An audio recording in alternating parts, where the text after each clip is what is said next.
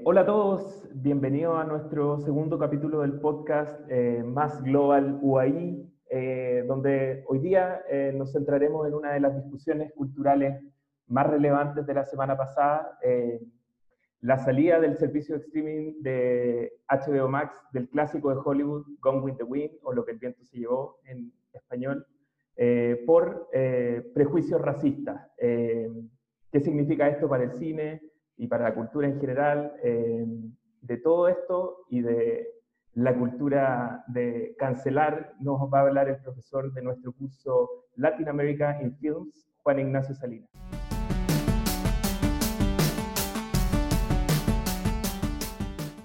En la medida del éxito hollywoodense. Todo, todo productor busca generar su propio Gone with the Wind.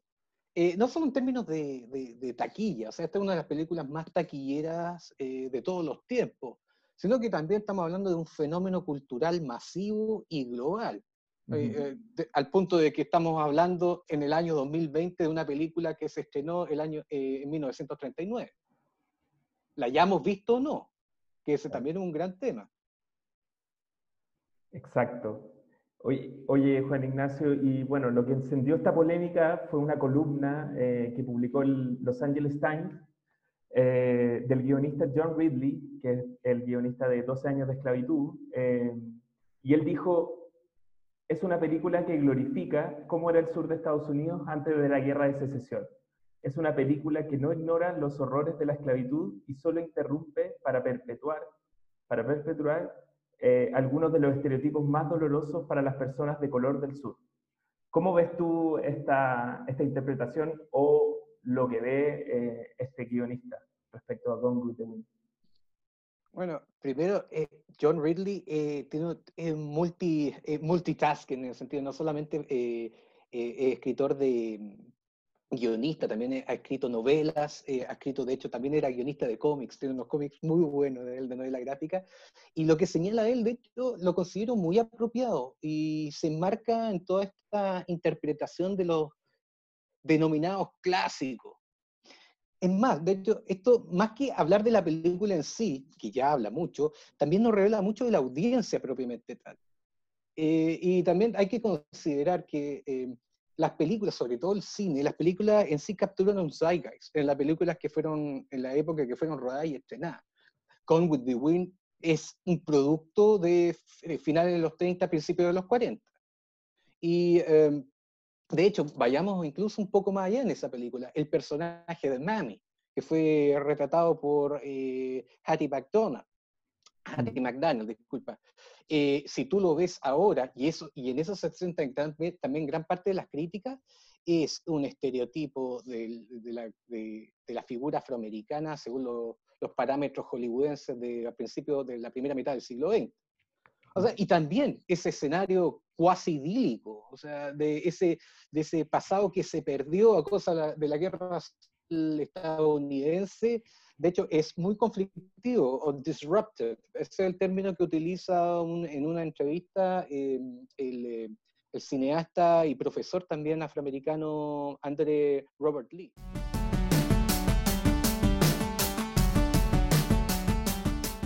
El caso de HBO Max, esto es, como caso muy interesante, porque primero fue ese servicio de streaming. Es, tú no puedes cancelar Gone with the Wind. Es Gone with the Wind. Entonces, en ese sentido, tuvo mucha repercusión el grado de que haya suspendido, porque HBO Max, este como caso muy, muy, eh, muy revelador, porque HBO Max como plataforma de streaming empezó sus servicios hace un par de semanas atrás. Entonces esto también hay que verlo como, también como una estrategia, estrategia comunicacional. Entonces, como caso, en este caso, con lo que hace HBO Max, yo lo considero sumamente adecuado, porque tal como lo dice, no lo estamos suspendiendo de forma definitiva. Simplemente queremos agregarle un, contexto, tal como lo dices tú, y tal como lo han hecho con animación, que las animaciones también son muy conflictivas. De hecho, cuando te escuchaba, mm, recordaba de inmediato esta, la figura de, la, de una eh, Tommy Jerry, la figura afroamericana que, que aparece ahí, que es sumamente racista. Sin embargo, ¿qué han hecho los estudios a cargo de esa, de esa distribución? Que los produjeron y, distribuyeron esos, esos, dibujos animados. darles un contexto, contextual, encauzar la audiencia para dar cuenta, sí, el dar cuenta de que este es un claro demostración de su época, un producto de su época, pero tampoco negar ese, ese producto que se realizó. Y lo que hizo HBO eh, eh, Max es sumamente apropiado, porque sí, dan cuenta de que lo vamos a, a, a, suspender, pero no lo vamos a negar. Y si tú te das cuenta, toda esta repercusión que hubo el caso, que eh, fue muy interesante teniendo en cuenta el contexto global hoy, como en, medio de una pandemia, el que, y en medio de las protestas globales también, que HBO saque de forma, y sea uno de los pocos, o quizá el único streaming, plataforma streaming que lo haga, eh, que haga este, este, esta, avalancha de, de, de, clics, esta avalancha de replicaciones, considerando que tú simplemente pones Gone with the Wind en Google y ves que está en Amazon, está en YouTube, está en DVD, está en DVD. Esto no, ha desaparecido. Y considero que sí, como, como estrategia creo que es la más adecuada, porque contar como tú lo decías. Eh, eh, y eso es lo que hace que todas estas interpretaciones sean tan, tan válidas, el, el, converger la, la mirada de la audiencia.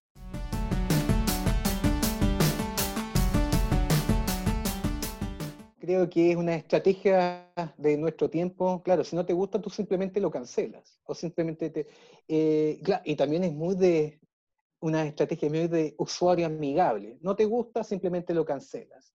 Que, a ver, en términos artísticos, si bien eh, entiendo lo que dice Gonzalo Massa, y de hecho lo que hizo Gonzalo Massa a nivel chileno también fue replicado por varios críticos. René Naranjo, por ejemplo, también utilizó su plataforma de Twitter para hablar de, de censura. Cristian Riquelme, gran eh, eh, Cristian Ramírez, disculpa, gran crítico chileno, también señaló que... sí, notable, maestro. Eh, uno, quizá el mejor crítico chileno que hay de cine, claro, decía, invisibilizar o cancelar Gone with the Wind sería cancelar el, el, Oscar, porque tal como te decía, la actriz que hizo de Mami fue la primera actriz afroamericana en ganar un Oscar pero también sería invisibilizar también cómo obtuvo ese Oscar, que ese otro, ahí hay otro baño que cortar, esa otra, porque también Gone with the Wind, en este caso no quiero que se no tanto, pero es que el caso es muy interesante, que también lo vemos en el, curso de cine como ejemplo de cómo se retrata esa otredad, esa alteridad según eh, los centros de poder representativo. Eh, no solamente la película eh, puede, puede catalogarse de racista, sino también cómo se estrenó, la forma en que Hattie McDaniel tuvo que recibir el Oscar es, pero de una, e, es, como dicen lo, en inglés, baffling. Tú no puedes entender cómo se dio esa situación. Pero volviendo a lo que decía Gonzalo Massa, eh, hablar de cancel culture, teniendo en cuenta que hay casos y casos, esto es simplemente eh, hay que analizarlo eh, y ser moderado. sería, yo creo que personalmente creo que sería subestimar la capacidad crítica de, de, la audiencia. Mm. O sea, eh, e, en ese sentido, em, tenemos una audiencia que es crítica y está muy empoderada.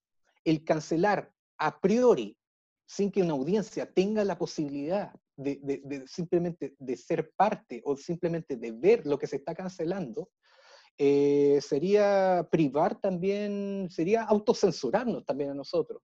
Y de hecho, el cancel culture también eh, es una, una, estrategia comunicacional, porque la práctica, eh, como te decíamos, ¿cómo cancelar Gone with the Wind? O otro caso, que eh, también, como decíamos, estas figuras que se vuelven incómodas dado lo que está ocurriendo hoy, dado esa conciencia que ocurre hoy.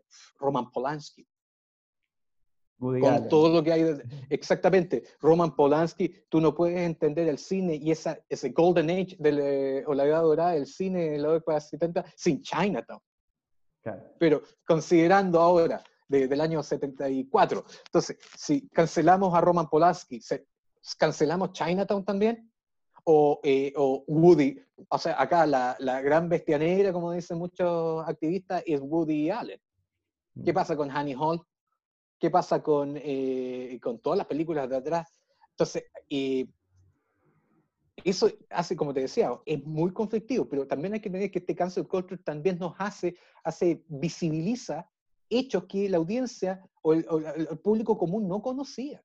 O sea, eh, hay que evaluarlo en su contexto. Entonces, tratar, eh, eh, y es también como lo decías tú, este, como es muy propio de nuestro tiempo, y polarizarnos. Mm. En lugar de crear un consenso, crear una discusión. Yo creo que lo que hizo HBO, más allá del hecho en sí, hoy el hecho de que estemos discutiendo eso, ya le da un gran plus al hecho. Sí. entonces, por, e, en eso, claro, entiendo lo de cancel culture, pero también es, eh, hay que ser moderado. Yo, yo, creo que hay que tomarlo con un grano de sal y ver caso a caso.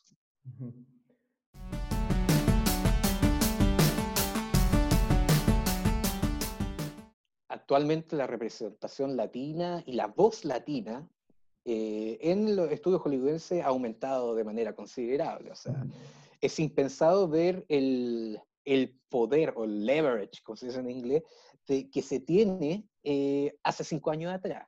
O sea, podríamos empezar a analizar y hay varios factores. O sea, no solamente en términos de eh, la conciencia, los movimientos, las protestas, todos los hechos que han ocurrido en Hollywood también. O sea, todo el Me Too Movement, todo el caso Harvey Weinstein, todo lo que está ocurriendo atrás. o sea, ahí el gran hito es lo que ocurrió en 2017, en el segundo semestre de 2017, con lo que hizo Roman Farrow, con lo que hicieron después los, autores del New York Times, con el, el hashtag MeToo, etcétera, etcétera. Entonces, eso eh, avanzó más, hizo que se acelerara un proceso que ya en ese tiempo, el, estamos hablando de tres años, qué distante se ve hace, lo que ocurrió hace tres años atrás, pero, eh, y se da por eso, con hechos, también la, variada oferta de plataformas, o sea, que, te, motiva a la industria a dar productos no solamente que sigan fórmulas hechas o fórmulas que, funcionen, sino que también tienes una audiencia y eso eh, se da de forma muy clara eh, en, los estudiantes los estudiantes que, que, pasan, por ejemplo, en el curso de, Latin American Film, tú tienes una audiencia, unos jóvenes de 18, 19, 20, 21 años, sumamente críticos con la realidad que se les, que se les, ve, que se les presenta, que exigen una, una multiculturalidad, que exigen una complejidad en la realidad que se les da, que exigen un personaje que, que si va a hablar de un grupo cultural, al menos que la persona o, que los actores o que la realidad que se representa sea lo más fiel a, ese grupo o ese grupo cultural, étnico, etc. Mm. Y en el caso del de, latinos ha tenido una gran repercusión. Por supuesto, esto todavía no es suficiente. Y como es un work in progress, es un trabajo todavía en desarrollo, pero que aún está agarrando un momentum y con todas las protestas que están ocurriendo actualmente y también con todo lo que está ocurriendo luego de, del eh, asesinato de George Floyd y todo con el Black Lives Matters, la visibilidad que están dando, por ejemplo, Criterion Collection, el, canal de Criterion, gran colección de, está, dio un servicio de streaming gratis de cineastas afroamericanos. O sea, está visibilizando todo esto. Entonces, creo que eh, sigue siendo un trabajo, Hollywood se está poniendo las pilas, pero se está poniendo las pilas de forma muy lenta y de forma muy de PR, muy de relaciones públicas. Necesitamos cambios estructurales.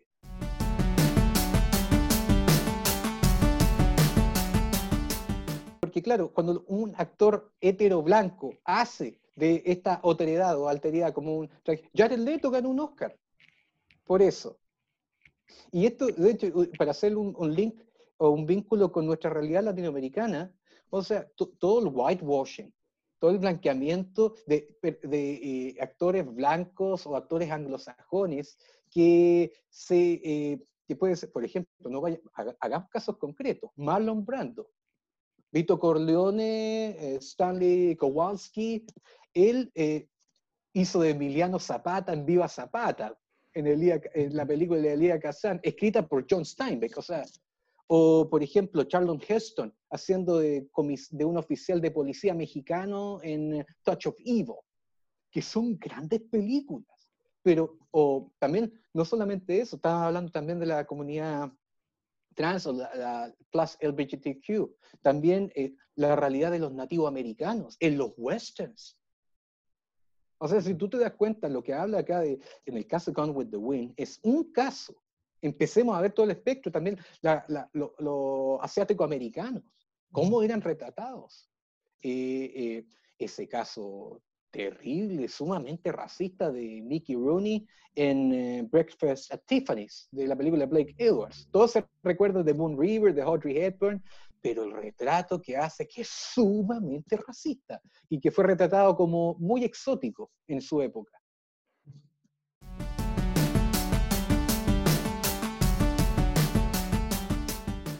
Bueno, de hecho, la mención que tú dijiste de John Ridley, 12 Years a Slave, eh, de Steve McQueen. O sea, es un gran, un gran ejemplo y que te retrata toda esa, toda esa, todo ese mundo que es eh, omitido por Gone with the Wind.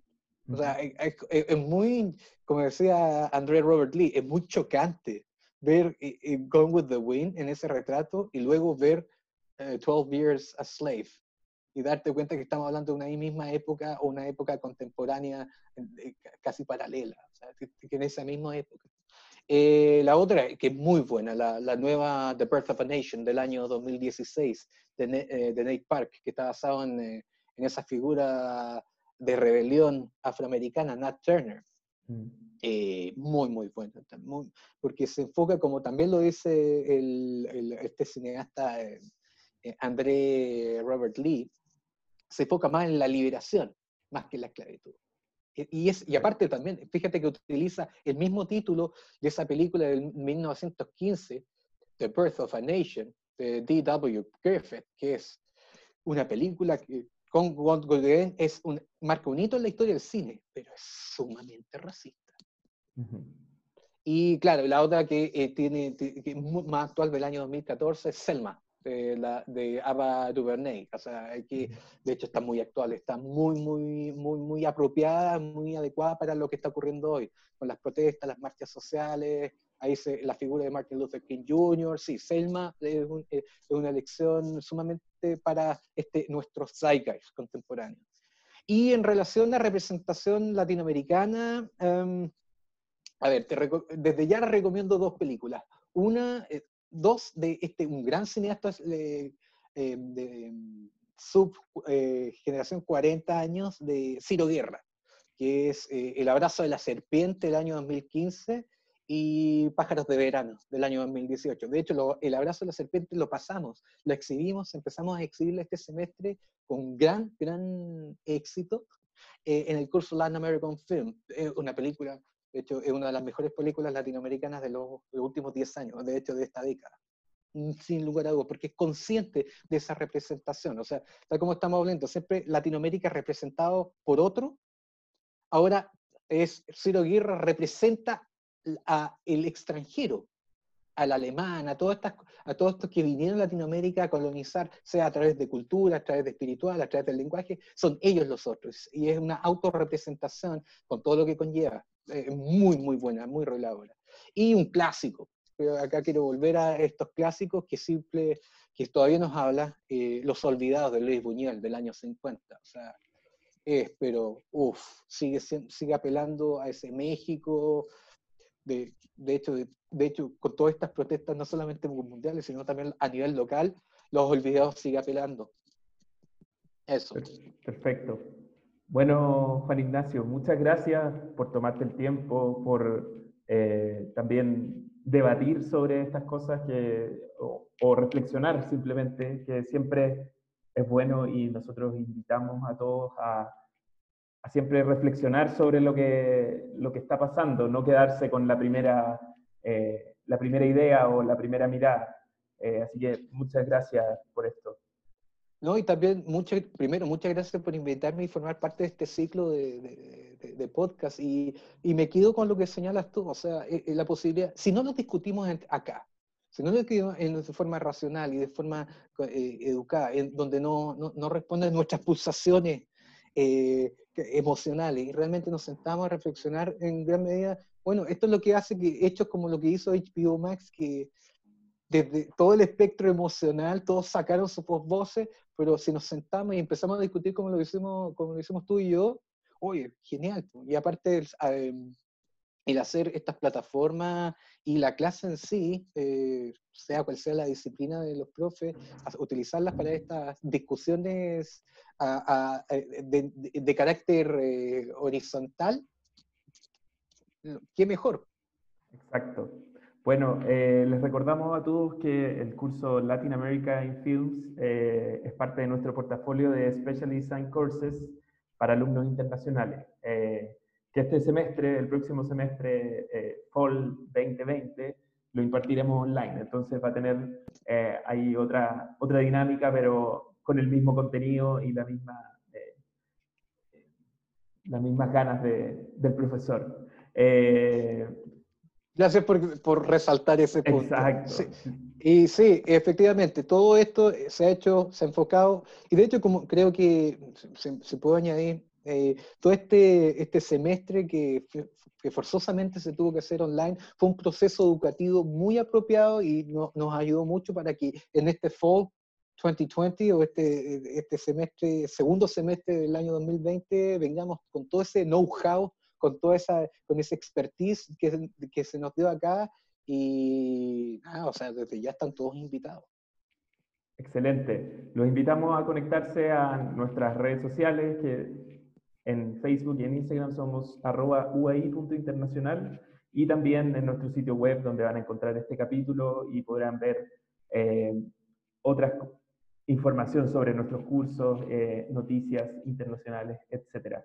uai.cl slash rrii. Eso, gracias Juan Ignacio y hasta una próxima. Gracias Diego por invitarme y sí, esperemos ver una próxima, una próxima edición de este podcast. Exacto. Muchas gracias. Chao.